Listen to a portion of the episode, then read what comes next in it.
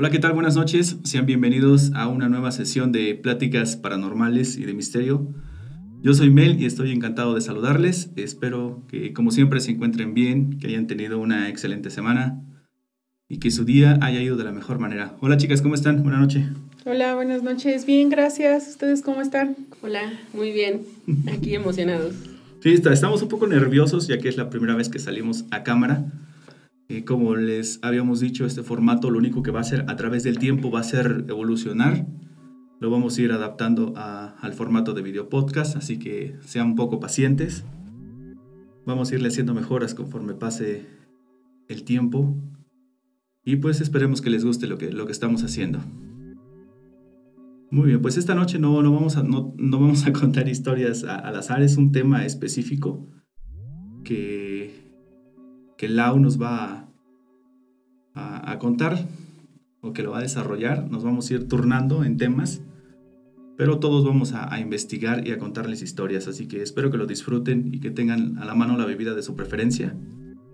Pues es un tema que ya les teníamos, pues de alguna manera guardado que fuimos como que acumulando un poquito más porque nos traía así como muy muy intrigados o muy interesados acerca de las brujas. ¿Se acuerdan que ya habíamos hablado acerca de ese tema? Que ya íbamos a traer algunas narraciones y cosas así. Sí. Teníamos historias guardadas, ¿no?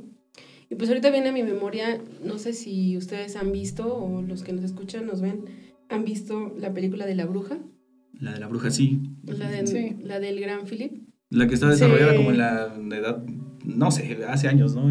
sí, en la edad media, parece. Esa familia que que viaja de una ciudad a otra y es en esa misma ciudad pues los, como que los, los corren, por decirle así, y se van a una tierra maldita y ahí empiezan a vivir y de repente pues les suceden cosas extrañas, ¿no?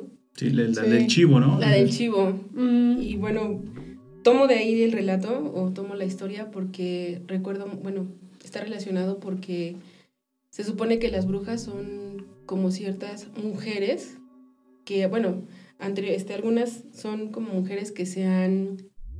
Pactado, no sé. Ajá, como que pactan con el diablo para tener ciertos poderes, ¿no? Eso es como que lo que se cree, que las brujas tienen como un pacto con el diablo para que puedan tener esos poderes, ¿no? Pero también hay las que en lugar de pactar con el diablo nacieron con esos dotes y que con el tiempo los van desarrollando, ¿no? Aquí en México, por ejemplo, la historia de las brujas es como muy, muy, muy antigua y aquí se creía que las mujeres nacían con ese poder. Por ejemplo, aquí tenemos en México las Tahuilpuchis, las famosas Tahuilpuchis, ¿no? Que son las brujas que se, se llevaban a los bebitos o que los sacrificaban. Y de eso, pues yo les tengo una historia. ¿De las Tlahuelpuchis? De las Tlahuelpuchis. Muy famosas, hace unos años fueron muy famosas. Un caso que en el estado de Tlaxcala, en el pequeño estado de Tlaxcala, ahí había había reportes de los años de 1915 o 1922 de que ahí los niños se morían o las causas de muerte en, los, en las actas de defunción de los niños se aparecía que se las había chupado la bruja. Y ya más o menos como de esas épocas, más o menos tengo una historia, que es la que les voy a contar ahorita, que em, lo que contaba una señora que era así como, como de la edad de mi abuela, más o menos, que ya tenía sus bebitos muy chiquitos y pues eh, la teoría o lo que se contaba era que para proteger a esos niños debería de haber unas tijeras en cruz al lado de la cama, o que tenían que poner un espejo, o que tenían que poner ciertos objetos de metal, porque las brujas con eso pues como que se espantaban, ¿no? O se, se ahuyentaban y ya con eso protegían al bebé. Y entonces en esos años em, se acostumbraba a que los bebés los bautizaran luego, luego para que las brujas pues no se lo chuparan, ¿no? Y entonces esta persona le contaba a mi abuelita que ella una noche estaba durmiendo, pues en sus cajacalitos así de em, bloques de, era de, este, de adobe, de teja y así, ¿no? Y que de repente empezaron a escuchar como que algo andaba en la azotea de su casita. Pero pues no le tomaron importancia, entonces ellos, pues su bebito estaba recién nacido, tenían un bebé de no más de un mes y que no lo habían llevado a bautizar, curiosamente no lo habían llevado a bautizar. Entonces ya ellos se durmieron y que de repente ella empezó como a quedarse dormida, pero como que algo le daba la sensación de que no se durmiera porque seguía escuchando como ese ruido, ¿no? Sí. Entonces dice que de repente eh, le empezó a mover hacia su esposo para que despertara porque seguían escuchando el ruido y que su esposo ya no despertaba. Y que entonces de repente ella se quedó así como quieta porque vio cómo por la ventana entró como una sombra muy oscura y que se dirigió directamente como a los pies de la cama, el bebito estaba dormido con ellos, y que de repente vieron así como la, la sombra oscura se paró en los pies de la cama y ella se quedó así como fría, como que no se pudo mover y que la, esa sombra iba como avanzando para quererle jalar la cobija, o sea que ella sintió, ella sintió cómo estaba jalando la cobijita de su bebé. Y entonces en ese momento ella así como pues se armó de valor, dice que quiso como rezar que se armó de valor y que lo, que lo único que hizo fue como abrazar a su bebé y que la sombra salió volando así por, por la ventana y fue como que la forma en la que se espantaron, ¿no? Entonces en eso ya como que despertó su esposo y ya este, pues cuidaron al bebito, ¿no? Para que ya no, se, pues, se puso a llorar el bebé, despertaron y todo. Y ya después empezaron pues como a platicar, el otro día empezaron a platicar con los vecinos y comentaban que ellos habían visto como una sombra, como un ave, un, un pájaro muy grande, que había andado cerca de, de la casa. Y eso es muy común, ¿no? Este, ya después como comparando ya lo que había pasado con algunos otros relatos que tenían a lo mejor de las, de, de las brujas que se chupaban a los bebés, era eso, que sí coincidía en que a veces eh, se dice que las, las brujas como que marcan o como que van cuidando, como que van cazando el lugar a donde se van a robar al bebé y que como que lo cuidan, ¿no? Y entonces ellos decían que sí habían visto como que un pájaro que estaba ahí cuidando la casa, este, que sí, que es como una sombra negra que de repente se metía como por las ventanas y se chupaba a los bebés.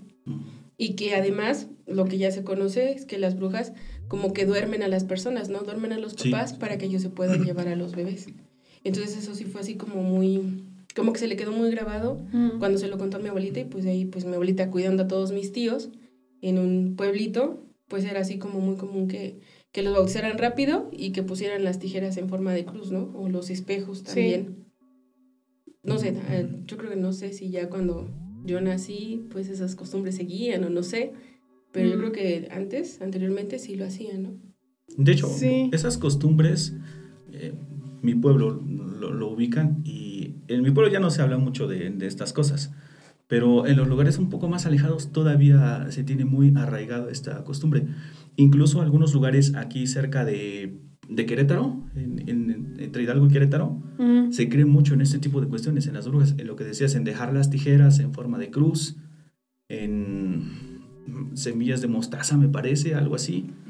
Y, y, otras cuestiones. Todavía se cree mucho en estas cosas. Acá en la ciudad como que no estamos tan... ¿Cómo será? Me parece que no hay casos de, de, estas cuestiones, o al menos yo no he escuchado, o no de tiempos actuales, sino del pasado. Hace tiempo nos llegó una historia, ¿no? De una persona que caminaba, pero es muy, muy antigua, y sí fue por, por, el Estado de México, me parece, pero no en épocas actuales, no. Yo creo que sí hay historias en épocas actuales, pero ya no como las contaban, pues, por ejemplo, nuestros abuelos, ¿no? Ya a lo mejor incluso el, el fin es diferente. Sí, ah, o por ejemplo, ahora sí, bueno, también se dice que esas brujas que se chupaban a los bebés eran las que se conocían como las bolas de fuego, que andaban brincando de cerro en cerro, ¿no? Ahora, yo quizá todavía haya de esas, ah, ¿cómo se dice? Avistamientos, o que se puedan ver esas brujas brincando de cerro en cerro, ¿no?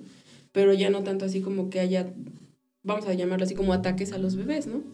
Y después, obviamente, pues la ciencia forense y todo eso ha tratado de delucidar de si es cierto que los bebés se morían por un ataque de bruja o porque se les había subido la temperatura o porque se morían asfixiados, ¿no? Porque también decían, no dejes al bebé tan cubierto porque... Sí, sí, sí. No, no, seguro la ciencia pues obviamente reprueba este tipo de cuestiones. No, pues de hecho eso se llama muerte, de, cuna. Entonces, yo digo que más bien ya el fin es diferente. Por ejemplo, eh, con las desapariciones de los pequeños. O sea, yo siento que incluso ya está involucrado con eso. O sea, en, bueno, en estos casos de, de, las brujas, ya no es nada más como, pues antes se decía de llega, se chupa al niño y, y ya, ¿no? Eh, yo creo que ya incluso está involucrado en esta parte en la que desaparece. ¿Como varios rituales? Sí. O sea, yo, yo ya lo veo así, yo ya lo veo así actualmente. Bueno, es posible, ¿no? Que así como la sociedad y nosotros mismos hemos evolucionado, ¿no? De algún modo. Pues sí. Eh, no sé, por ejemplo, antes caminábamos, íbamos tal vez en carretas, en caballos y ahora nos movemos en carro, tal vez ellas así se hayan tenido que adaptar a la vida actual, ¿no?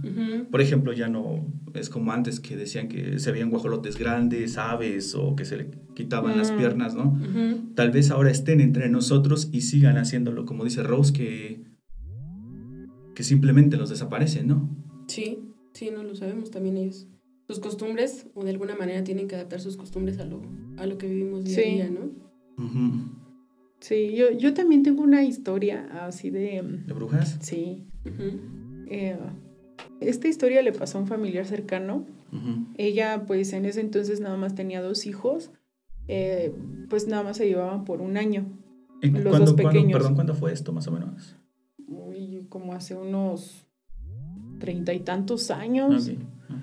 Sí, sí, sí, como unos Fuera de los noventas, ¿no? Tal vez un poquito antes. sí, yo creo que como los ochentas. Sí. Sí, porque estaban eh, muy, muy pequeños. Ahorita ya son adultos sus hijos. Pero no, en aquel entonces pues eran unos bebés. Me parece que el más pequeño tenía unos meses de nacido y el más grande pues ya un año y meses, ¿no?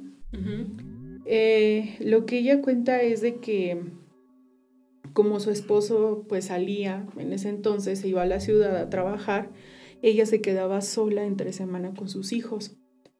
Entonces, lo que hacía, porque decía, pues a veces me ganaba el, cansancio y me quedaba dormida, pues profundo. Entonces, lo que hacía era acomodar la cama de cierta forma. Dice que había dos camas. Una cama la pegaba bien a la pared.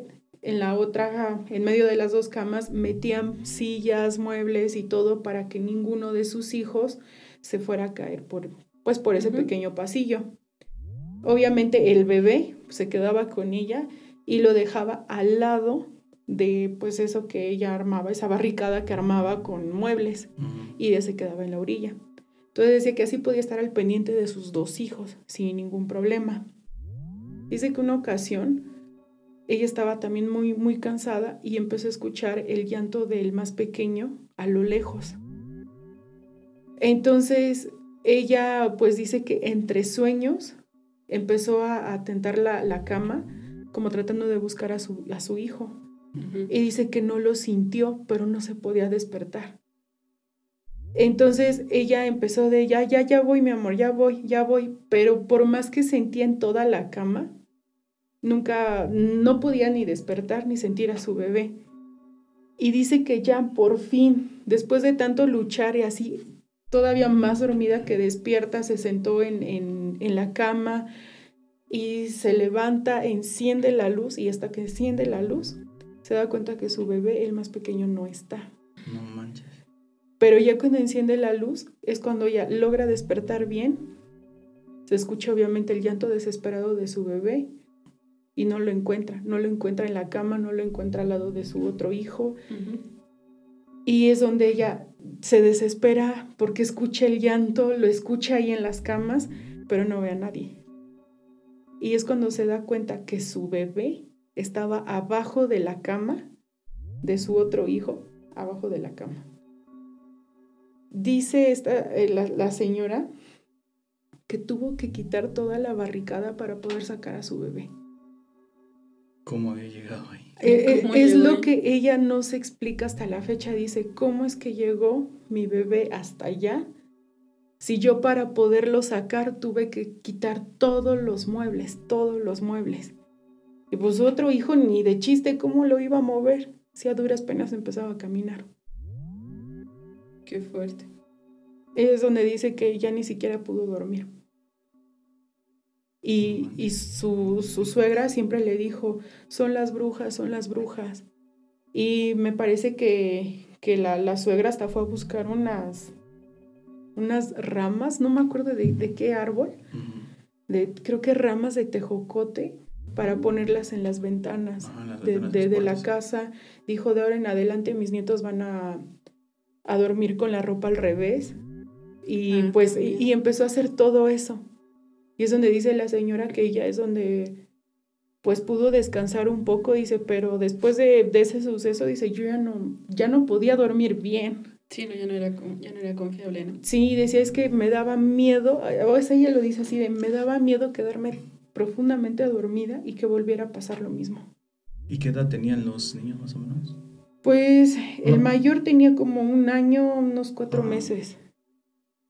¿Y, estaba el otro? El mayor sí. El mayor sí. No, pues el otro estaba, pues estaba recién, nacido.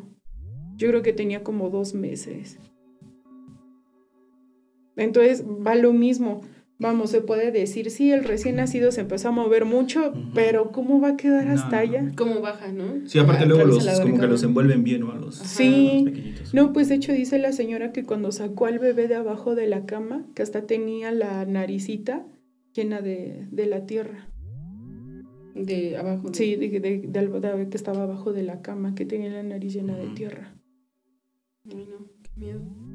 Entonces, pues es donde dices, ¿qué pasó? Obviamente ella dice, yo nunca vi nada raro, nunca había pasado nada raro y de repente pasa esto, dice, y por más que trato no le encuentro ninguna explicación. De mi hijo el mayor no se puede, apenas empezaba a caminar, a medio gatear. Sí, sí, no había una razón como para que alguien tomara al bebé y lo, lo bajara. Sí. Pues hasta la cama, ¿no? E, exactamente. Y ahora el otro recién nacido, ¿cómo? No, pues no se iba a poder mover. ¿no? Y ahora la otra explicación, que tuviera que quitar todos los muebles para poder sacar al bebé. También. ¿Cómo llegó ahí? Y con qué fuerza, ¿no? Sí. ¿Cómo atraviesa todo eso, no? ¿Cómo pasa? Entonces, ¿qué explicación le darían ustedes?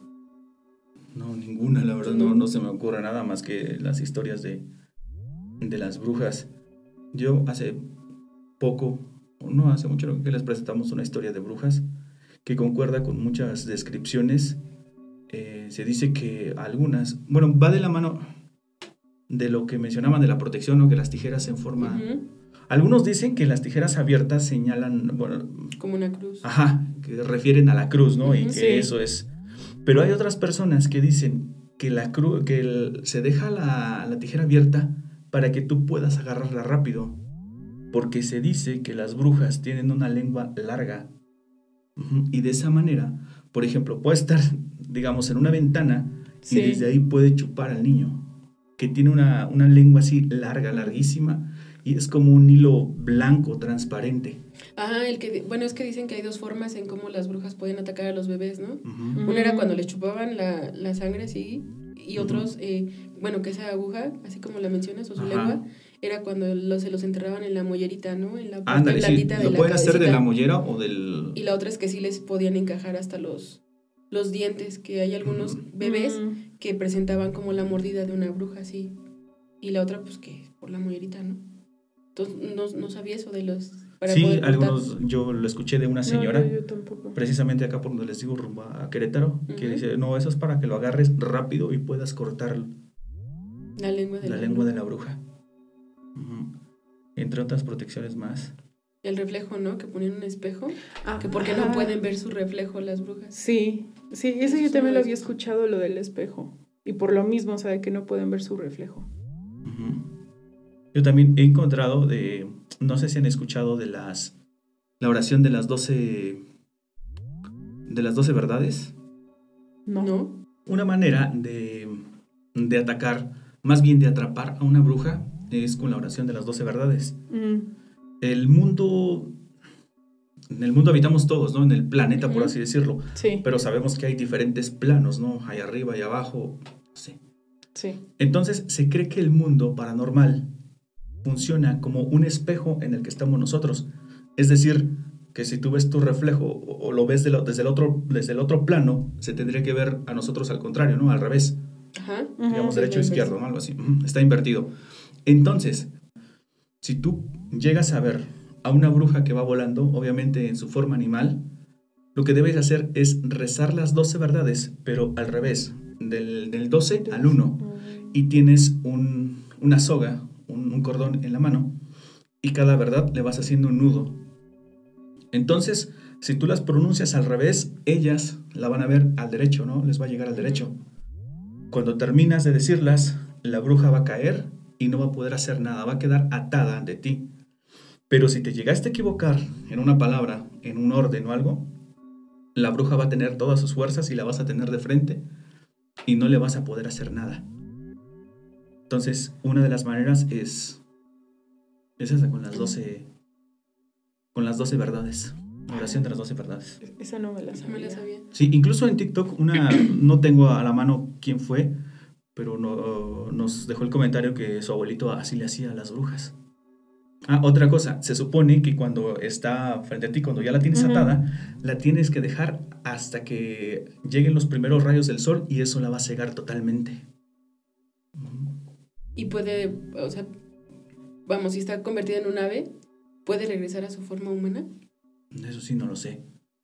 Pero lo que sí sé es que va a tratar de convencerte de que deshagas los nudos y la dejes en, en libertad. Ahorita que comentas eso, hay una película que se llama El Herrero y el Diablo, no sé si la conozcan. No, no, no. El Herrero y el Diablo, ¿no? ¿No Creo la que una visto? vez la vi por error. O sea, está, está más o menos, se trata de un herrero que se fue a la guerra, lo reclutaron para la guerra, no me acuerdo si fue la guerra, no me acuerdo qué guerra en Europa, y entonces se va a la guerra y este, él deja aquí a su, pues a su esposa y a su hija, y entonces, no es cierto, nada más a su esposa, y entonces siempre está con el pendiente de que quiere regresar por su esposa, siempre, siempre, siempre, siempre, siempre. Entonces, este, ya está en una batalla muy fuerte y le vende, digamos que su alma al diablo para que lo salve y él pueda regresar con su esposa al pueblito, ¿no? Ujú. Y entonces, este, digamos que el diablo le dice que sí y que cuando el diablo quiera venir por él se lo va a llevar, ¿no? Entonces el herrero muy astutamente lo que hace es ponerse a investigar cómo es que puede atrapar al diablo, por decirle así. Sí. Y entonces regresa al pueblo y ya la historia es muy triste porque entonces ya su esposa ya se había casado con otra persona y ya tenía otra bebé. Y entonces, este, pues él, ya no recuerdo muy bien, creo que la mata, pero él tiene encadenado, tiene atrapado al diablo, al que le vendió, o sea, al que venía por su alma. Y entonces una forma en la que él lo atrapa es que dice que el diablo, si le avientas chícharos o alberjones, ah, son alberjones, el diablo se pone a contarlos. Entonces, como por inercia, así, si los avientas, Mm. el diablo siempre va a estar contando los, los alberjones y lo va a atrapar. Y es cierto que el diablo siempre va a estar así como a las personas que se acercan a la, a la, a la jaula donde lo tienen cerrado, siempre le está diciendo, ay, es que ayúdame, que yo soy bueno, mira allá afuera, y cosas así, ¿no? Que siempre te va a estar convenciendo como para que lo sueltes. Se me viene a la mente ahorita esa película. Ahorita que dijiste que si hay forma de atrapar a una bruja, esa forma era como para atrapar al... Pues al así diablo, más o ¿no? menos les funciona con, con las brujas. Eh, Eso también me recuerda a un... Ay, se me olvidó el nombre de la película. Sale un como un duende, eh, pues al parecer así como de tipo irlandés, Ajá. que está como muy, muy relacionado hasta creo que con el trébol y, y to- toda esa parte, donde le avientan justamente zapatos y los tiene que, que limpiar. Y hasta que no limpia todos los zapatos no puede... Avanzar. Mm, Como que se quedan ahí como estancados, ¿no? Sí. No sé, obviamente, pues, no, no sé si esto sea verdad, qué fundamento tenga, porque, pues, si lo vemos de una manera fría, que un ser tan poderoso, que tenga ese poder de manipular a los demás y que por un puñado Tengo una, de... una Sí. debilidad así, ¿no? sí. Por ejemplo, de eso. Ajá, se me hace así como de, ay, no inventes, ¿cómo, ¿cómo esa va a ser la debilidad? Pero, Sí, me parece que igual así va desde ese lado la de las semillas de mostaza con la bruja. La verdad es que no me acuerdo, pero más o menos por ahí va la... Que ponían semillas de mostaza. Porque las iba a recoger, algo así, no, no recuerdo exactamente cómo es. Como que son debilidades, así como Ajá. que son puntos en los que se van a fijar. ¿no? Así es. Y ahorita que hablábamos eso de atrapar a las brujas, hay una historia que nos contaba mi abuelo. Él decía que eh, eh, cerca de donde ellos vivían era como una haciendita. Entonces son como vestigios de la revolución, ¿no? Y entonces alrededor de las haciendas pues vivía la gente que se encargaba de cuidar a los, a los hacendados o de trabajar ahí. sí. Entonces que había un, como un campesino, como un, un trabajador de la hacienda, que él dice que todas las noches se dormía y que sentía como su esposa se salía de la cama. Y que decía, ¿por qué se sale, no? Y que a veces no la sentía regresar hasta ya casi pues, el amanecer. Y que ya. Pero que siempre antes este, de, de irse, la señora le daba como un té. Le decía, vente, que mira, corazón, mi amor, así te voy a dar este té y que el señor se lo tomaba, ¿no? Siempre, siempre, siempre. Hasta que empezó a sentir que su esposa pues se iba. Y que siempre, siempre, o así muy seguido le daba de cenar o de comer fritanga. Ven que hacen como la fritanga, la, la, Sí. la sangre cocida y que la hacen así como pues con tomatillo y así, y que muy seguido comían y que el señor decía, otra vez vamos a comer fritanga, y que le decía a su esposa, pero es que está bien rica, mira, pruébala y así, ¿no? Pero pues al señor así como que X, ¿no? Entonces dice mi abuelo que el señor les decía que, que él sentía que se, se les levantaba a su esposa, ¿no? Y ya, hasta que un día dice que él se dio cuenta que el té era lo que lo dormía. Entonces el señor ya no se tomó el té. Y que entonces ya era como la madrugada y que se hizo así muy el dormido y que se dio cuenta cuando su esposa se levantó de la cama y salió de la casa. Y que dijo, ¿a dónde va a estas horas esta mujer? ¿No? Si es de madrugada, está peligroso, la noche y todo. Y que entonces se dio cuenta que cuando él se asomó a la ventana, su esposa ya no estaba. Y que dijo, qué raro, si se acaba de salir, ¿no? Y ya. Y que de repente ah, pasaron otros días y volvió a sentir lo mismo, o sea, que le seguía dando así como el tecito, ¿no?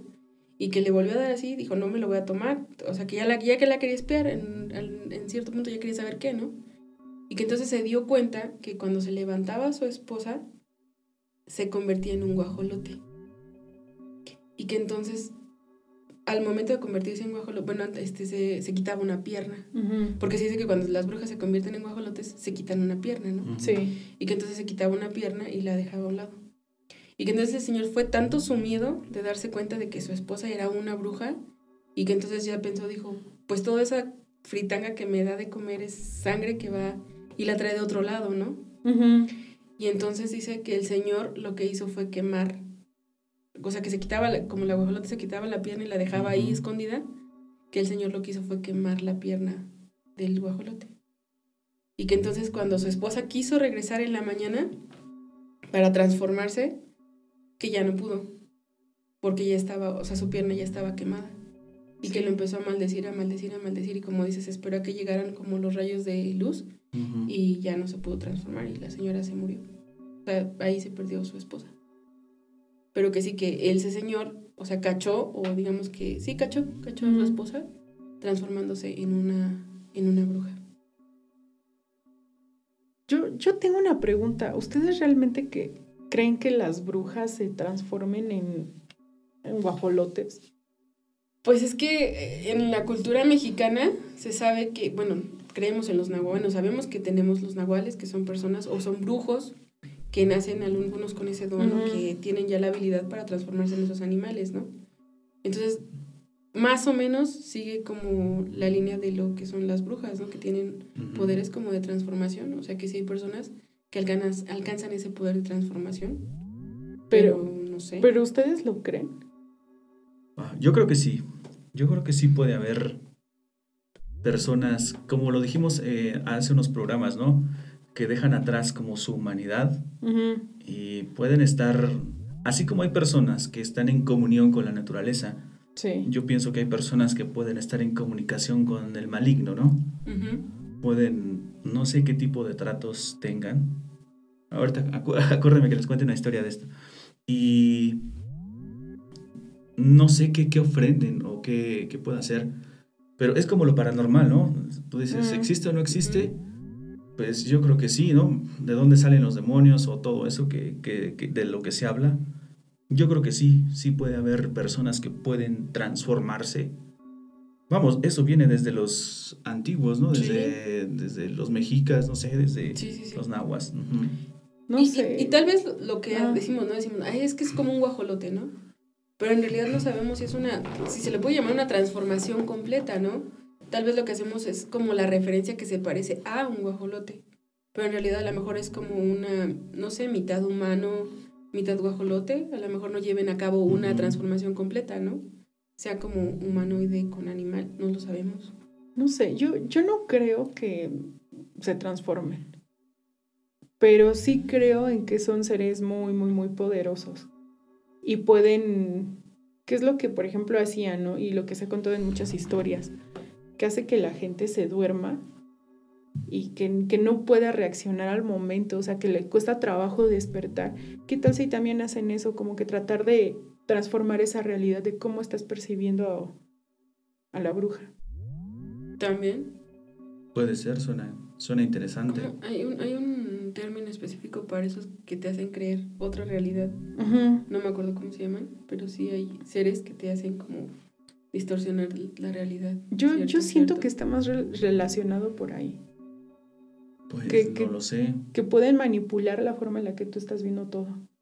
No lo sé, pero por ejemplo, igual lo que mencionaba lado de los nahuales, que a veces va por, no sé si llamarlo niveles, no lo sé, mm. pero va completando poco a poco su transformación, ¿no? Hasta que de plano, pues, llega a ser como animal. Hay otras personas que dicen que no es así realmente, que él, la persona nunca se transforma en animal. Lo que pasa es que esta persona, el nahual, puede ver a través de los ojos del animal.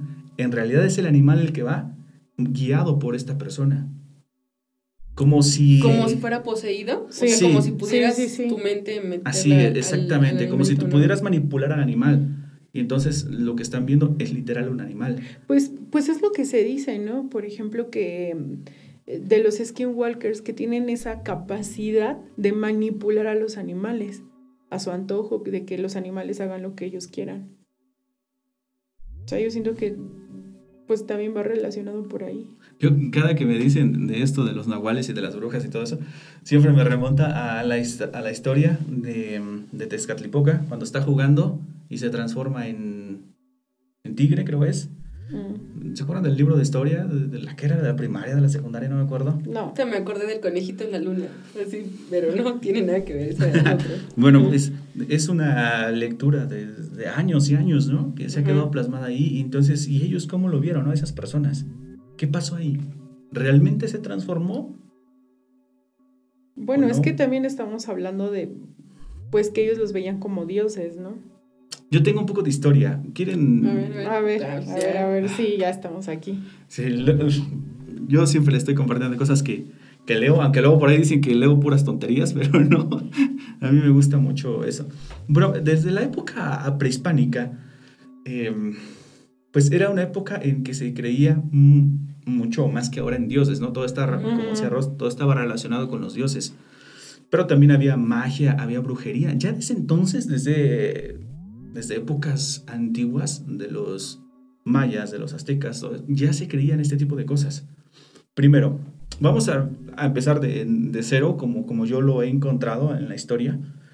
Eh, las cosas buenas de la vida, el bienestar, eh, que a ti te vaya bien, que prosperaras, que tuvieras una buena cosecha, se creía que eran dávidas de los dioses, ¿no? Que te bendijo Dios y te va bien, ¿no?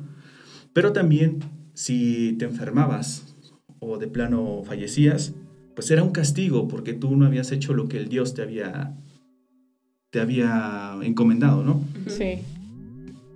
Pero no era la única manera de que tú cayeras enfermo o, o murieras de plano, ¿no? Mm. Se creía ya desde época prehispánica de que esto podía ser causa de un ser con poderes sobrenaturales. Él te lo podía infringir pero además había otra cosa. Ya desde entonces se hablaba de que una persona con malos pensamientos o con malos sentimientos te podía infringir un daño. Y este daño era motivado por la envidia, por el coraje, por el rencor. Entonces ya, estamos, ya empezamos a hablar como que de brujería, ¿no? Porque dicen que la primer, el primer punto de la brujería es tener un mal pensamiento de una persona, ¿no? Por ejemplo, yo estoy pensando, ah, Rose, esto, desde ahí yo ya te estoy haciendo brujería. Se supone que estoy generando un pensamiento malo y hay quien dice que mm. todos son energías en, el, en los planos, ¿no? en, el mundo, ¿no? Entonces yo ya estoy generando esa energía, ya te estoy afectando a ti. Entonces ya se empezaba a hablar de, de eso. Entonces la gente se acercaba a los, a los hechiceros, que eran los que estaban más cerca de los dioses. Porque antes la religión, la, hechicería y todo eso estaban como que conectados, ¿no? Incluso la medicina. La medicina, la, religión y la ciencia estaban, casi casi se usaba de manera indistinta, ¿no? El, término. No como ahora, ¿no? Que están totalmente contrariados. Bueno, entonces desde esa época la gente hacía eso, se protegía con ritos y aseguramientos, recurrían a la magia. La magia estaba como gobernada por cuatro dioses. Uno, Tlatlauqui Tezcatlipoca, que era Tezcatlipoca rojo, el normal, pero también había otro, que era Yayauqui Tezcatlipoca, el negro, Quetzalcoatl y Huitzilopochtli, que dijimos, ¿no? Se creía que estos dioses eran los creadores de todo el universo, pero al igual que, bueno, la manera en que ellos interactuaban con los humanos era a través de deidades menores, vamos a llamarles, si me permiten el término. Y esas deidades menores controlaban ciertas esferas del, del planeta, por ejemplo, Tlaloc asociado al agua, así, ¿no? Y abajo de ellos ya estaban los hechiceros, que era con quien tenían contacto. Vamos, se hacía la cadenita, pues. Entonces, pasa algo muy interesante con, con estos dioses. Y esta teoría es la de lo que más me gusta. De acuerdo con los nahuas, se creían que esos cuatro dioses crearon a la primer pareja en el mundo. Es decir, lo equivalente a, a Así es. Ojito con lo que viene aquí. Al hombre le dijeron que tenía que cultivar la tierra, pero a la mujer le dijeron que tejiera y además le entregaron granos de maíz. Esto para... ya que con ellos podía pronosticar los días buenos y malos, predecir el curso de las enfermedades y además el destino de los hombres. De, alguna forma le estaban dando como poderes místicos. Así es, ya se dan cuenta, aquí no mencionan que a los hombres les dan un poder. No. Como que ya lo vamos relacionando con una bruja, ¿no? Como que ya son las mujeres, ¿no? Ah, pero esto se pone todavía mejor. Relacionado a lo de los maíces, esto tiene otra connotación y va mucho más allá de esta cultura. Estoy leyendo un libro que se llama Las enseñanzas de Don Juan, en el que un brujo yaqui le comparte su conocimiento a una persona. Entonces, Don Juan le dice que, bueno, como lo mencioné, Don Juan es un brujo yaqui de los antiguos, descendientes de épocas prehispánicas. Él le dice que los hechiceros hay, tienen objetos de poder. Los objetos de poder pudieran ser un cuarzo, unas plumas y adivinen qué, maicitos, maíces. Se dice que un brujo debe de tener 48 maicitos, pero no del cualquiera, sino del pinto, del amarillo con la rayita roja en medio. Sí, sí, sí. De ese. Y resulta que los 48 maicitos es algo de las magias más poderosas que hay. Dice que cuando un maicito se introduce en el cuerpo de un hombre, este se aloja en el pecho o en los intestinos y después de tres meses la persona irremediablemente va a morir. Hay una manera de quitarlo, pero no cualquier brujo lo puede hacer. Debe ser un brujo mucho más poderoso de aquel que hizo la brujería, ya que si no tiene cuidado, la magia se le puede pasar a él y ya no hay manera de cómo se la quite. Entonces no cualquiera se avienta con este tipo de cosas. Bueno, entonces yo noto pequeños detalles eh, que trascienden culturas y religión y todo. Por ejemplo, lo de Adán y Eva, por ejemplo, lo de, lo de los maíces, cómo se, se hace... No sé, podemos encontrar referencias en, todas partes de, de, ellos. Pero voy a regresar otra vez a lo que estaba, a lo que estaba hablando de la... De, de, la, brujería. Ah, ah, okay. ok, en épocas prehispánicas, en los nahuas, se creía que todo esto de la, de la hechicería, de la brujería, estaba asociado con uno de los dioses, con el Tezcatlipoca Negro. Incluso se cree que las Tlahuelpuchis que mencionó Lau son descendientes directas del Tezcatlipoca Negro. Su magia es similar o concuerdan muchas cosas. De eso no encontré realmente. Bueno, lo opuesto a Tezcatlipoca Negro sería Quetzalcoatl, ¿no? Todos lo sabemos, era el bueno, ¿no? Era el, en la historia. Y antes también había muchas maneras en que un hechicero pudiera llegar a ser, porque no cualquiera, no es como ahora que, ah, yo me pongo a estudiar esto y ya, soy brujo, ¿no? Puedo hacer esto, puedo hacer... No, antes era un poco más profundo esta situación. Había... Primero era por algo divino, ¿no? Por algo que tú ya estabas predestinado. es que eh, la creencia era que esas, las personas que eran en la antigüedad que tenían poderes de brujos o de hechiceros o, de brujas, ya nacían con ese don. Y que ya después de, no sé, cuando pasan a la adolescencia, es cuando se les desarrolla ese tipo de dones. Sí, exacto. Incluso, eh, por ejemplo, ¿cómo sabían que un niño tenía poderes? Iba a tener, iba a convertirse en hechicero. Se decía que desde que estaba en el vientre de la madre, el bebé se podía desaparecer del vientre. Iba y regresaba. y la mamá no se explicaba por qué ella no tenía de momento al bebé. Entonces, esa era señal de que se iba a convertir en hechicero.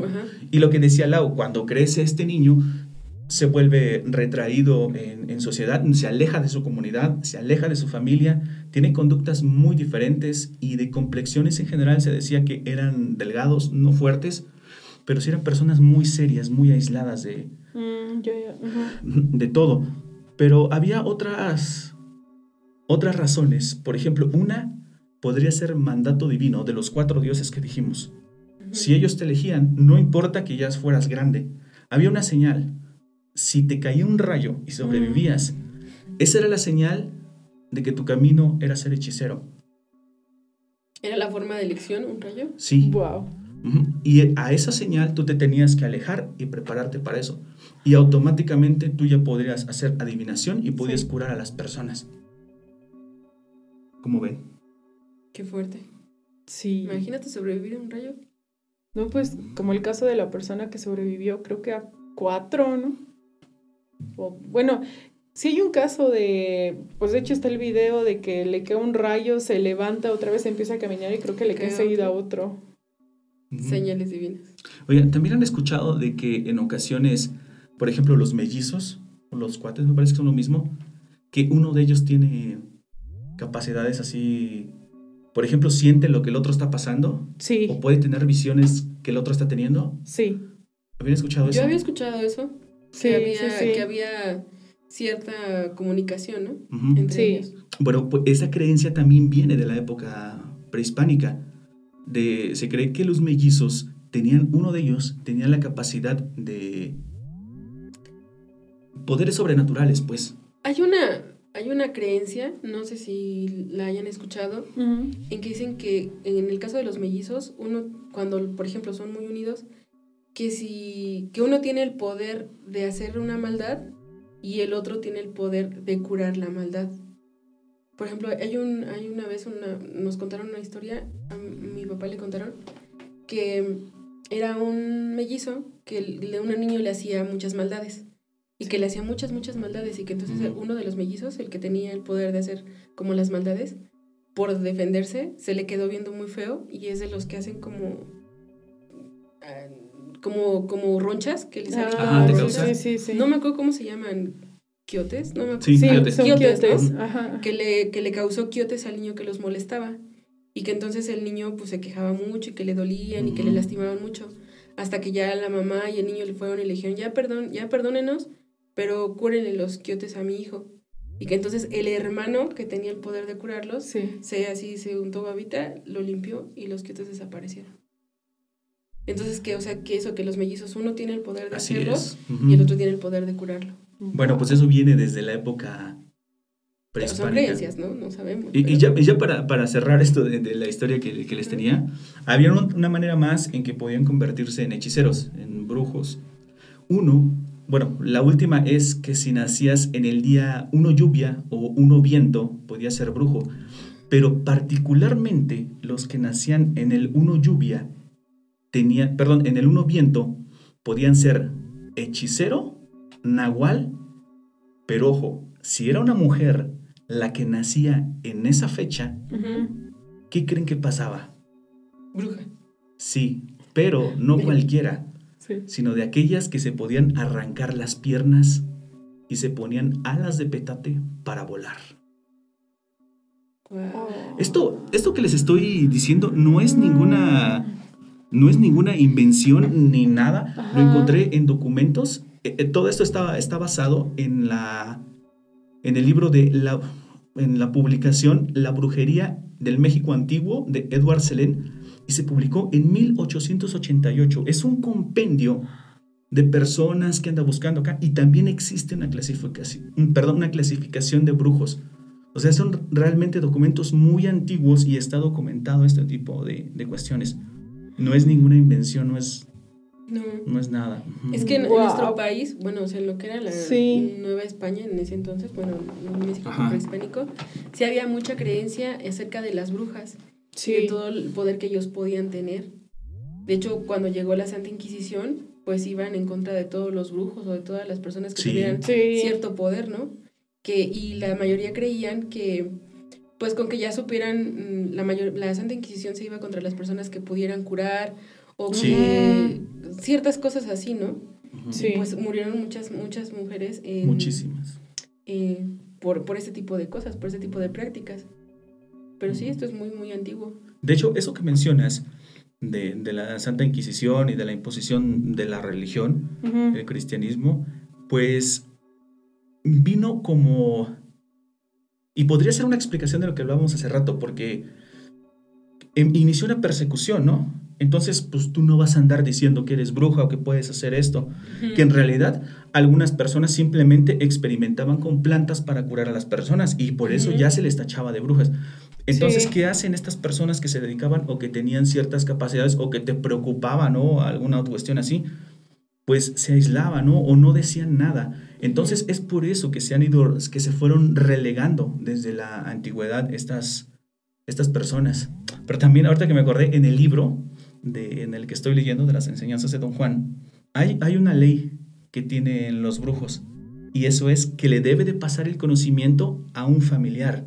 Él no se puede ir y llevársela lo que tiene, él se lo debe de dejar a alguien. Así es.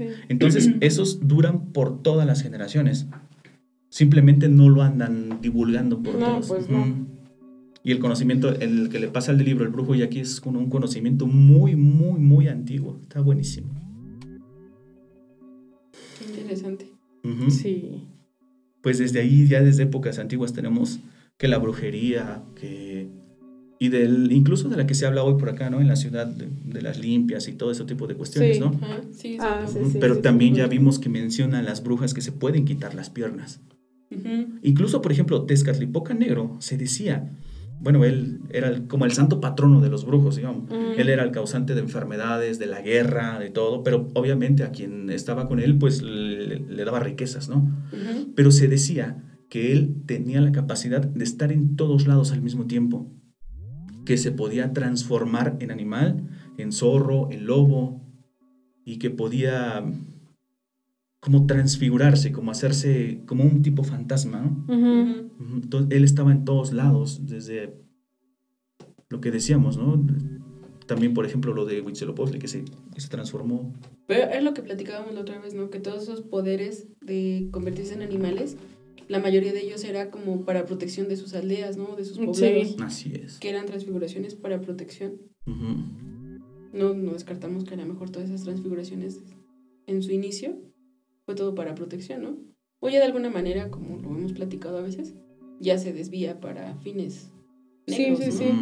Sí, para otras cosas. Sí, desde la antigüedad, ¿no? También, eh, por ejemplo, los, los antiguos nahuas, la manera para referirse a un hechicero era también había de esos charlatanes, ¿no? Como, como los, los hay por todos lados, que simplemente engañan, ¿no? Pero también el término hechicero se aplicaba para una persona sabia, con conocimientos, que eran protectores, ¿no? Que veían por su pueblo y ellos eran quienes estaban en contacto directo con los dioses, ¿no? Digamos que los dioses gobernaban a través de ellos.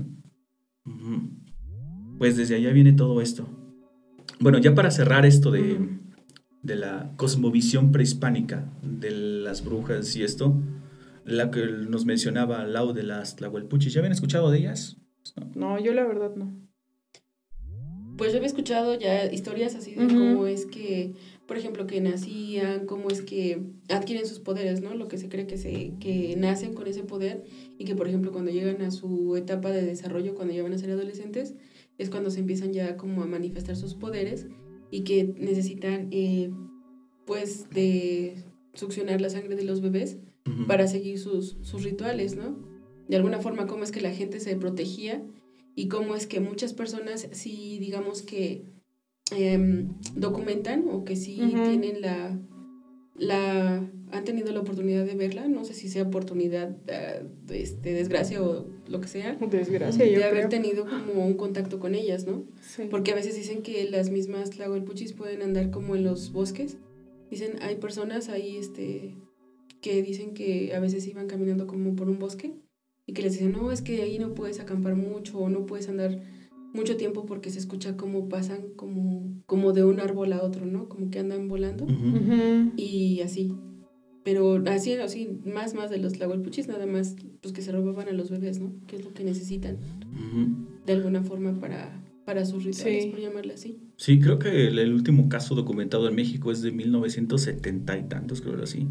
Pero sí, es, es eh, esta mm, leyenda, no sé cómo llamarlo, estos seres son originarios de, de, de Tlaxcala.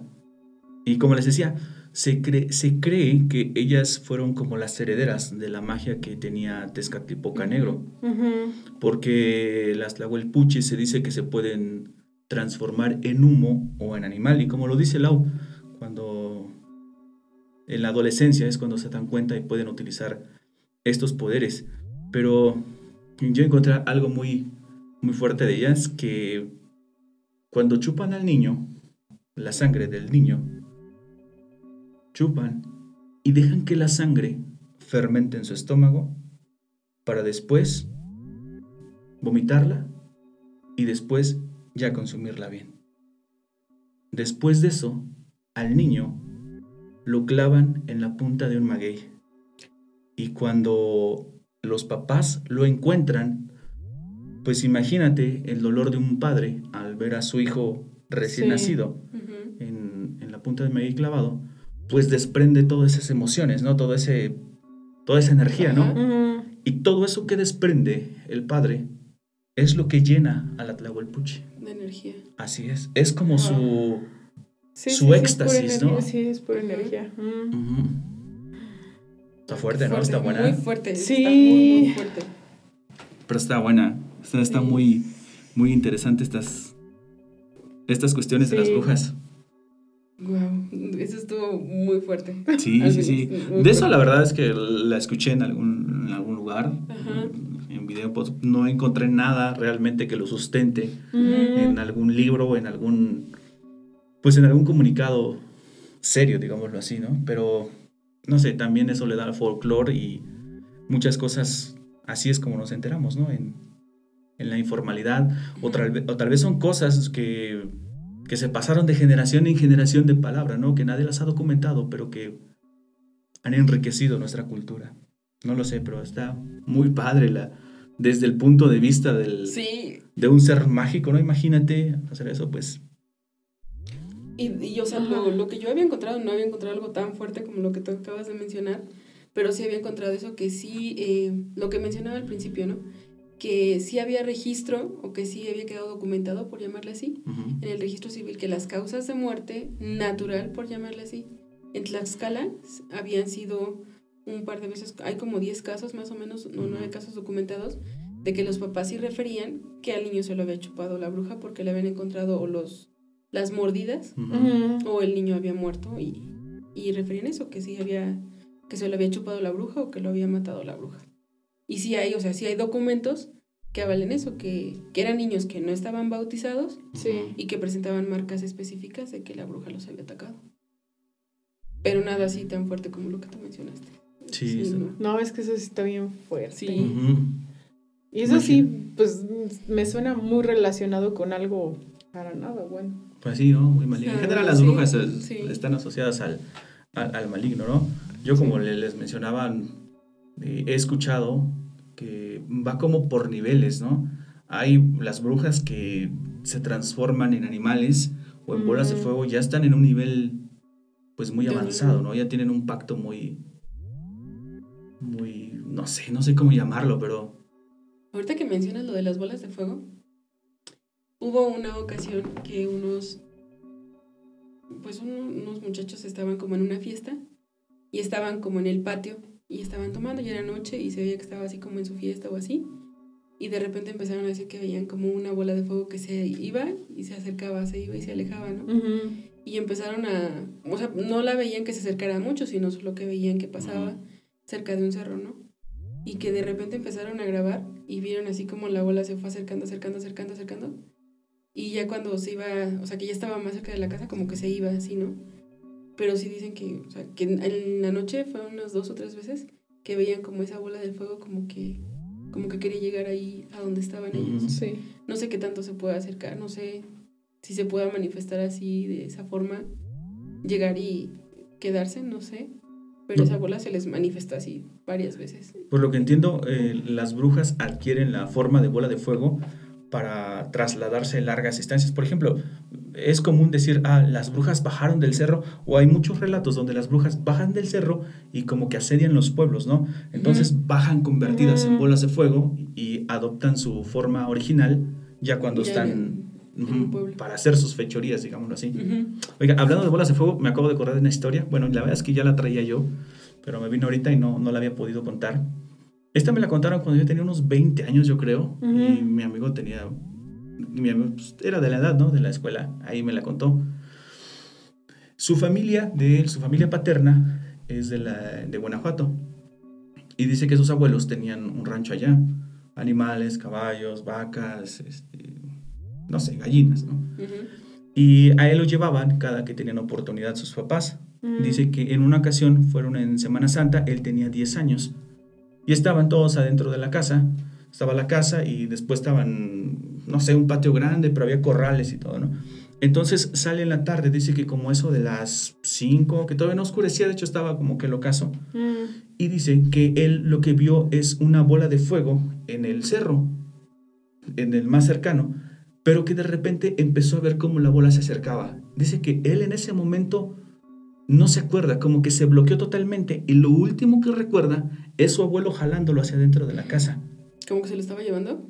Ajá, o estaba ejerciendo algún tipo de control sobre, sobre él, porque de plano está, dice que se bloqueó totalmente, él no supo qué pasó, lo último que vio fue eso, pero cuando reaccionó ya el abuelo lo llevaba adentro. El abuelo le dice que no tiene que ver esas cosas porque las atrae y eh, lo que decía, ejerce algún control sobre, sobre él. Y le cuenta que cuando él era pequeño hizo lo mismo. Y su abuela y su, su bisabuela de, de mi amigo tuvo que en la noche estar haciendo oración, pero que desde que cayó la noche, todo el tiempo en la azotea se escuchaba como alguien caminaba. Y unos aleteos, dice, fue un asedio toda la madrugada. Y desde ahí supo que no tenía que estar viendo esas cosas. Pero él lo describe así literal, dice, es como si el sol, dice, como el ocaso cuando se... ¿Han visto la bola roja esa? Cuando está el sol por ocultarse. Sí. Así era, dice. ¿Y qué gira? No, no, no, solo me dijo que hacía... Ah, bueno, realmente no recuerdo si me lo dijo, pero yo creo que no. Pero él así me lo describe. Era como el sol, dice, una bola roja, dice. Ahí estaba y después como que se acercaba, dice, se iba haciendo más grande y ya no me acuerdo. Yo, yo también tengo una historia y eso es algo que a mí me pasó. Eh, pues, uy, hace muchos años en el pueblo, pues ni de chiste está como está ahora. Y fuimos a otro pueblo cercano, todavía un más pequeño, con muy poquitas casas, muy, muy, muy poquitas casas. En ese entonces, pues sí, estaba de una casa por aquí, otra casa por allá. Estaban pues muy separadas. Y el camino para trasladarnos de un pueblo al otro estaba muy solitario. Y pues obviamente zona un poquito boscosa. Y de hecho, de un lado de la carretera, o sea, se es como barranco. Y al otro lado, pues están los árboles y se ven unas rocas enormes. Y recuerdo bien que eh, fue la fiesta de un amigo de mi papá. Y fuimos al otro pueblo. Y cuando, pues yo ya era de madrugada, ¿no? Que incluso, pues, pues el típico donde ya está acomodan dos sillas y ahí dejan al niño durmiendo. Y yo me acuerdo que ella estaba durmiendo así y me despertaron mis papás de, ¿sabes qué? Ya, ya vámonos, ya nos vamos a ir a la casa. Vámonos. Y me acuerdo que iba en la camioneta con mis papás y nada más me acuerdo que mi papá dijo, ahí están, tapa mi hija. Y mi mamá lo que hizo fue taparme y yo nada más me acuerdo que vi así de las, las enormes rocas, en la parte de arriba vi muchas luces. O sea, es lo único que me acuerdo. Y yo le dije, hay una fiesta ahí arriba. Pues, niña. Niña, ajá. Y, y me acuerdo que mi mamá me tapaba, me tapaba así como no mires y yo así de pues, niño todo curioso, yo quería de ¿qué, ¿qué está pasando? Y toda curiosa ahí de ¿qué está pasando? ¿Hay fiesta? ¿Por qué están allá arriba? Nunca había visto luces allá arriba. Y mi papá me acuerdo que me dijo, no, es que son los muchachos los que los enseñan para ser exploradores, están allá arriba de haciendo una excursión. Y pues yo ya de niña me quedé conforme con esa respuesta, pero es algo que siempre me acuerdo Y ahorita estando grande, pues digo, ¿cómo, o sea, mi papá iba a saber que eran esas personas? Y ahora, ¿por qué tanta la necesidad de taparme para que no viera esas luces? Brujas se refería. Eh, eh, eh, ahora ya de grande yo pienso eso, porque digo, ¿cuál es la necesidad de que mm, tapar a tu hijo para que no vea unas luces? ¿Y ya de más grande no, no volviste a ver nada así? O... mis papás ya ni se acuerdan. Sí les, sí les he preguntado, oigan, ¿se acuerdan cuando no sé qué? Y mi mamá, pues no, no tengo ni la menor idea, yo la verdad no me acuerdo. Le pregunto a mi papá y mi papá sí sostiene su... De, no, pues son los, los ya está, ya ahorita. exploradores. Sí, sí, o sea, me sigue diciendo de, no, no, yo sí me acuerdo, dice, pero no, era de, de los muchachos que se van a explorar. pero ahora sí yo digo, pues como que no, ¿quién te avisó o qué? mm. Sí. ¿Alguna otra historia que quieran contar? Bueno, antes de, irnos, yo voy a contar algo más. Eh, no me dijeron nada más que no, no dijera el lugar porque el lugar es bastante real y en esos lugares donde está esa zona son muy creyentes en este tipo de cosas. De hecho, también se cree que si tú comienzas a hablar del tema, te van a empezar a pasar cosas. Tú mm. vas a traer a, a eso malo y está relacionado a una bruja, pero no a una bruja cualquiera, ¿no? Sino algo que está muy cercano ya al, pues como se dice vulgarmente, ya está más para allá que para acá, que tiene un pacto muy fuerte y que puedes a su vez tú pactar con, con el maligno por medio de ella, ¿no? Entonces me cuenta un amigo que en una ocasión va, él vive en un pueblo y sus tíos viven en el otro, va a este pueblo a dejarle un medicamento a su tía. Están platicando y de repente llegan sus primos y el papá del amigo nota que se aleja con su primo y empiezan a platicar. Él se acerca y están platicando de que un señor de esos, de los lugares cercanos, está muy, muy grave, muy, muy enfermo y que ya le han hecho muchos estudios y que no, no queda nada más el señor. Entonces el papá dice, pues se dice que le han hecho brujería y no, se, se pone muy serios todos, ¿no? El, el, ambiente se torna muy serio. Incluso la mamá les dice, no hablen de esas cosas, porque lo van a traer. El amigo, guiado por la curiosidad, que no sabe de estas cosas, pues empieza a preguntar más. Pero dice que en ese momento, cuando empieza a, a preguntar, dice, cambió todo el clima, dice. Todo se volvió frío y hasta pareció que se oscureció el cielo, dice. Entonces, mamá me dijo, ¿sabes qué? No estés hablando de esas cosas. La mamá es muy católica. Dice, no te metas con eso. Te digo, es un pueblo muy cerca de... Tiene otro trasfondo. Dice, yo lo dejé ahí, pero en el pueblo le pregunté a un amigo. Le digo, oye, ¿por qué no se habla mucho de la... De, de la brujería y eso? Dice, no andes preguntando de esas cosas aquí. Dice, van a pensar que tú eres de los que quieren favores. Y dice, ¿qué favores? El amigo trae un taxi, trabajar, dice, súbete y se lo lleva a dar una vuelta. Entonces él le cuenta que un poco más abajo del pueblo hay un entronque, una Y, en la carretera. Y que abajo de donde, de ese punto de intersección, caminas un poco y es un lugar donde se dejan ofrendas a una bruja. Dice, funciona así. Las personas van en la noche y dejan su ofrenda. Y si al otro día tu ofrenda sigue ahí, significa que no puedes pasar a ver a la bruja. Pero si tu ofrenda ya no está, significa que fue aceptada y que puedes ir a pactar con ella. Dice, la gente de aquí ha visto animales Dice, el último, dice que se subió al taxi, me contó que pasó muy temprano por aquí y que vio un gallo, de esos muy bonitos, de los finos, pero que traía una cadena de oro colgando en el cuello. Y él le contaron que también, por ejemplo, lo habían visto unos perros grandes. Uno traía una tipo pechera y que dice que se le veían los fajos de dinero. Y el otro perro, dice, casi ni siquiera podía levantar la cabeza de la cadena de oro tan grande que traía. Y esas eran las ofrendas que le estaban dejando. A la... Sí. Y dice, y eso es de las cosas más ligeras que hay, dice. Hay otras cosas que no puedo mencionar aquí, pero dice, hay gente que va y nada más deja un papel, dice. ¿Qué puede decir el papel, no? Sí. ¿Qué le puedes ofrecer? Sí. Obviamente quien pone un papel es que no tiene nada que ofrecer, pero sí tiene algo muy importante, ¿no? Sí. ¿Qué le ofreces a ese tipo de... Ay, qué sí. fuerte. A ese tipo de... De persona. De persona. No, no, ya ni es persona, yo creo, ¿no? Dicen que hubo el caso de una persona que escribió y lo fue a dejar. Le ofreció años de su vida. Al otro día el papel no estaba. A cambio él pidió dinero. Le fue dado. Y no más lo gozó un tiempo. Los años que él dijo, hasta ahí. Y así hay muchas cosas, pero bueno, entonces dejan la ofrenda Supongamos tú vas, pones tu ofrenda y al otro día no está.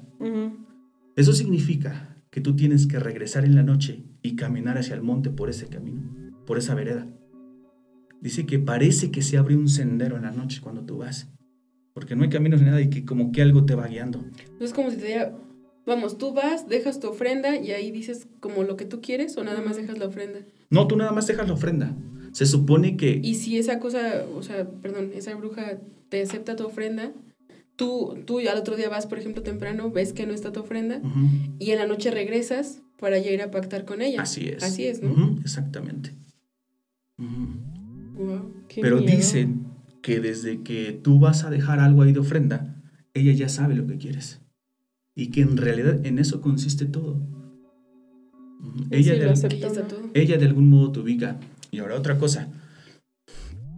Van en el taxi, dice, llegan hasta, se meten a una desviación, una terracería y quedan en lo alto. Mm. Dice, ¿ves aquel cerro que está a lo lejos? Sí, dice, ¿qué pasa con él? No hay manera de subir, ¿verdad? No, pues son unas peñas, literal. Es un cerro pelón, ¿no? Montones de, piedras. Dice, pues ahí, dicen que en ese cerro vive la bruja. ¿Y cómo sube? Se abre el cerro en la noche. Ah, no, no, espérate.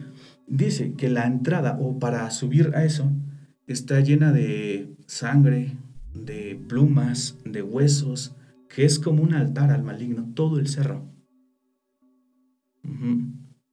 Suena como si ella fuera la mediadora con... No, no, sí está... Ah, no, sí, sí está muy... Ah, por ahí igual dice, no me cuenta todo a fondo, dice que me va pasar muchos detalles, pero como que tiene miedo a hablar del tema. pero sí se habla de, algo que, se convierte en animales y otras cosas, que lo que está ahí arriba de plano es muy, muy malo. Dice, si puedo, te, te mando la información, si no, pues disculpa hasta ahí. No, pues está súper fuerte. no, está... dice, no, no, acá casi no se habla del tema, dice, pero porque se cree que que es algo muy, que se atrae a, eso. no, y pues con todo lo que ya se ve o más bien se dice, ¿quién va a querer hablar del tema? Pero sí muchas personas dicen que hay gente que de la nada ha tenido mucho dinero, ha prosperado, ha tenido ranchos, que es lo de allá, pero pues que tiene un pacto con... Con algo. Qué fuerte. Pues hasta la historia, ¿qué les pareció? Bien, bien. Muy fea. es que. Los últimos dos fases. Pues es que, o sea, en, estos casos, independientemente de si tú crees o no, hay gente que sí cree y es capaz de hacer este tipo de cosas. Y todo al final, lo que sí creo es que todo se resume en energía que va y viene, ¿no? Ya sea energía buena o energía mala, que se puede transmitir, ¿no? Sí. Sí, sí, eso es, eso es cierto, la energía se, se puede transmitir fácilmente. O te la roban o te la pasan o algo, pero sí. ¿En cuántos casos no hemos escuchado de gente que pacta, ¿no? Políticos o, o, gente que anda en otros pasos, ¿no? Sí, claro, ah, claro. Sí. Sí, sí. Las cosas. Pues de hecho apenas se hizo un caso muy, muy famoso de que se vio a, a pues una mujer muy famosa entrar a un lugar medio, medio sospechoso y que llevaba creo que gallos en, en una bolsa o algo así que se hizo como boom esa noticia de a ver qué haces. ¿A dónde llevas? Sí. sí. Sí, pues es que sí hay mucha gente que cree. Al final es.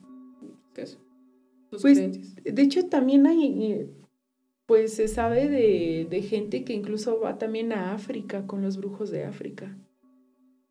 Y los pues, del Amazonas, ¿no? También. Ajá, o sea, sí, que, que va con, pero pues ya está, dicen que es gente muy poderosa, que ya está en, sí. en, en otro nivel. Claro. Lo que decíamos, ¿no? Hay, la gente rica puede pagar dinero, puede pagar muchas cosas, ¿no? Pero hay gente que no tiene más que la vida, que la salud. Y eso es lo que ofrenda. Así es. Y eso es lo que más valioso para ellos, ¿no? Sí, yo siento que sí, para ellos sí debe Por ejemplo, ¿no? Vamos a hablar no de la bruja, ¿no? Realmente, ¿quién es el que te da todo eso? Pues el maligno, ¿no? ¿Realmente le sirve al maligno el dinero? No. ¿Una cadena de oro? No, para ¿Como para qué la quiere él? Al final el pacto va a ser tu vida, tu alma. Las sí. almas. O sea, lo que tú, por ejemplo, en el caso que les conté, lo que llevan de dinero, oro, simplemente es una ofrenda, ¿no? Atiéndeme, por favor, es como un, soborno, ¿no? Si quieres, para que me atienda, para que me, para que me reciba el patrón, pues. Como el costo de la consulta, por así decirlo. Exactamente, así mero como dice Rosa, es el costo nada más.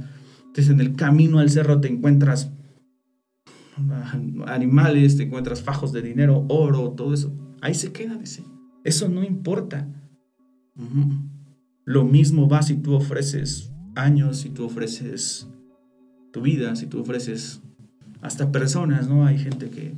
Pues como lo que comentan, ¿no? Que a veces ni siquiera hay que pensar así como en tratar de hacer un pacto con el maligno, ¿no? Porque él es muy hábil, que aunque solo tengas un pensamiento muy vago, él lo va a tomar en cuenta, ¿no? Así es como que con eso no se juega. Eso hay que tener mucho cuidado. Mucho, mucho cuidado. Así es. Hay que tener cuidado con lo que uno desea. Así es. Porque se te puede cumplir. Y como dicen, no es lo mismo invocar al diablo que verlo venir. No, sí, no. Yo también por eso soy muy respetuoso con ese tipo de, de cuestiones, de la brujería, de los pactos y todo eso. Realmente yo tengo muchísimas preguntas, ojalá y algún día pueda pueda interactuar con alguien que esté involucrado, no porque yo quiero hacer un pacto, ¿no? Yo quisiera preguntarle algunas cosas, ¿no? Sí, sí, sí, la curiosidad. Pero, a, mí igual me da curiosidad, pero híjole. Pero la curiosidad mató al gato, mejor que lo digas así. ¿no? cuidado, no. Terminas pactando, ¿no? No, no, no. no, mejor así. Bueno, pues ha sido una plática muy interesante.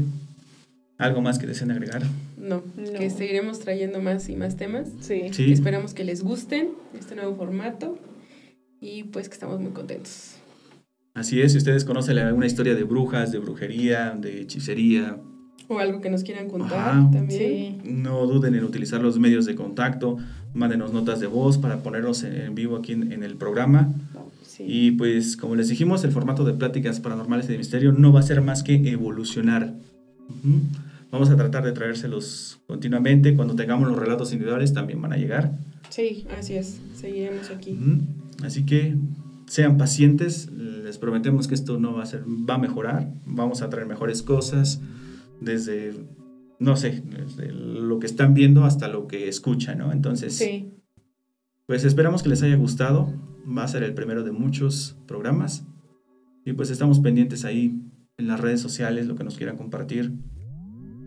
Y pues si no tenemos algo más que agregar, nos despedimos. Nos despedimos. Ha sido todo por esta noche. Nos vemos la siguiente sesión. Cuídense mucho. Y muchas gracias.